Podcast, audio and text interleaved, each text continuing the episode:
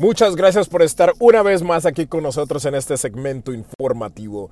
Y yo soy Jaros Ellis. El día de hoy te voy a platicar del el nuevo ChatGPT, ChatGPT 4, ChatGPT 4 que es la nueva, la nueva versión mejorada de lo que era ChatGPT 3.5. Bueno, esta semana, exactamente el martes, salió esta última versión de ChatGPT de la compañía OpenAI y es alucinante.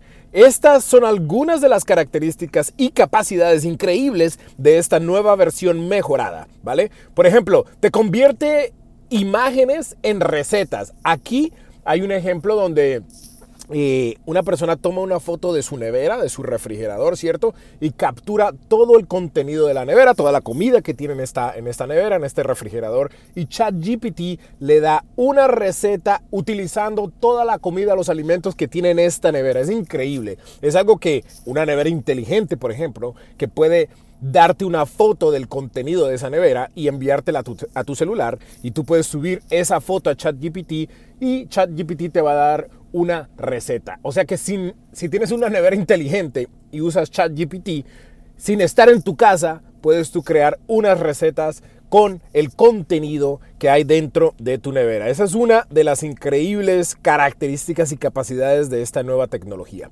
También te convierte una nota escrita en una aplicación web. Hay un ejemplo muy, muy, muy interesante que ya es viral donde una persona toma unas notas en una, en una servilleta, ¿cierto? De una idea que quiere realizar, que quiere ejecutar.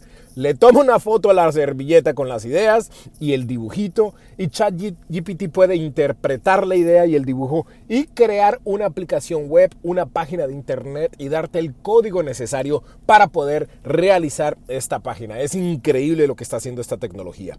Hay muchísimos otros ejemplos. Por ejemplo, ahora hasta te encuentra el amor de tu vida. Tú le puedes eh, pues dar como instrucciones eh, eh, la persona que, que realmente eh, te gustaría encontrar y ChatGPT te puede ayudar a hacer esto. Eh, también hace películas, te puede dar las instrucciones para poder hacer películas, cómo crear las imágenes, eh, te crea un script, te crea todo, pues toda la película te la da, ¿no? Es, es, es algo realmente que puede cambiar muchísimas industrias y, y está acelerando, está, está avanzando de manera muy, muy rápida.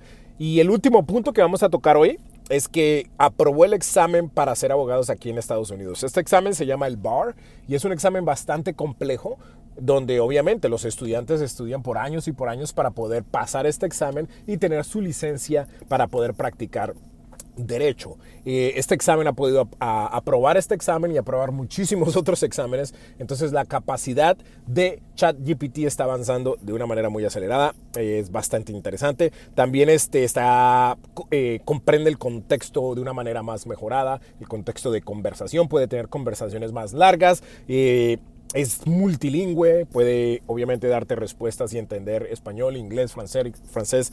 También habla obviamente el lenguaje de las computadoras, te puede dar, eh, te puede dar códigos de, Python, de C ⁇ de C, HTML, eh, CSS, JavaScript y cualquier lenguaje ah, de computadora, programa, un lenguaje de programación está por analizar emociones y sentimientos, eh, tienes una, una, síntesis de voz bastante avanzada, lo puedes personalizar y poco a poco está procesando imágenes y videos y los está interpretando en forma de texto. Hay muchísimas cosas que están saliendo, muchas cosas muy interesantes eh, con esta tecnología. Creo que también tenemos que tener en cuenta que mientras más avanza la tecnología, más riesgos van, van a existir. Obviamente hay gente que va a utilizar esta, esta tecnología con fines Ah, de lucros ilegales, ¿cierto? Para, para, dañar a otros, para robar datos. Entonces es muy importante que cada vez que utilicemos cierta tecnología, ah, no solamente inteligente, pero cualquier tipo de tecnología,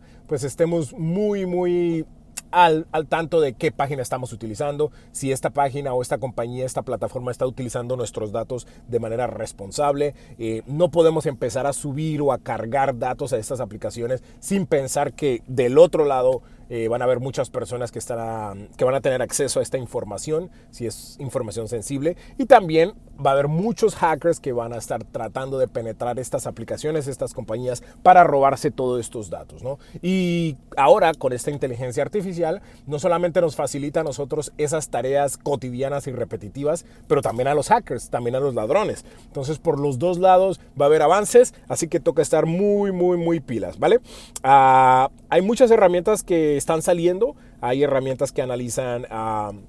Archivos de datos como de PDF, de CSV. Eh, hay una compañía que me llamó muchísimo la atención esa semana que se llama replica.com, réplica con K. R-E-P-L-I-K-A.com y lo que hace es crear, es una empresa que, ha llevado eh, pues esto de, de, los, de la compañía íntima usando inteligencia artificial. En otras palabras, eh, tú abres, una, cuenta en replica.com y te permite crear un compañero o una compañera que es prácticamente artificial, pero la vas entrenando o lo vas entrenando, ¿cierto? Para que te conozca, para que puedas tener ciertas conversaciones que, quieres tener tú con alguien y, poco a poco se convierte en ese compañero, pues que tú, con el que tú siempre has soñado, ¿no? Una persona que te apoya, que siempre está de tu lado.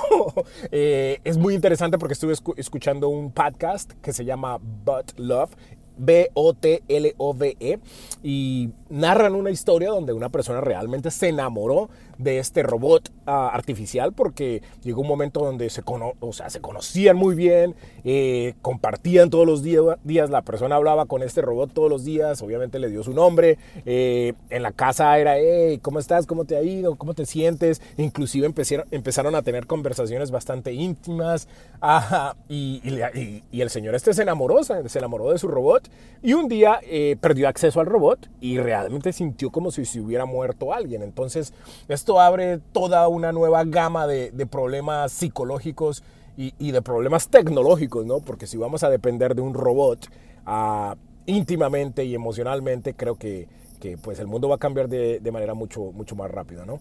Ah, muchas cosas interesantes están pasando, siempre en aprendeconyaro.com vamos a tener toda la información y en nuestro boletín semanal también estaremos subiendo más de nuestro análisis y de nuestros reportes. Yo soy Yaro Celis, muchísimas gracias por estar con nosotros, hasta la próxima.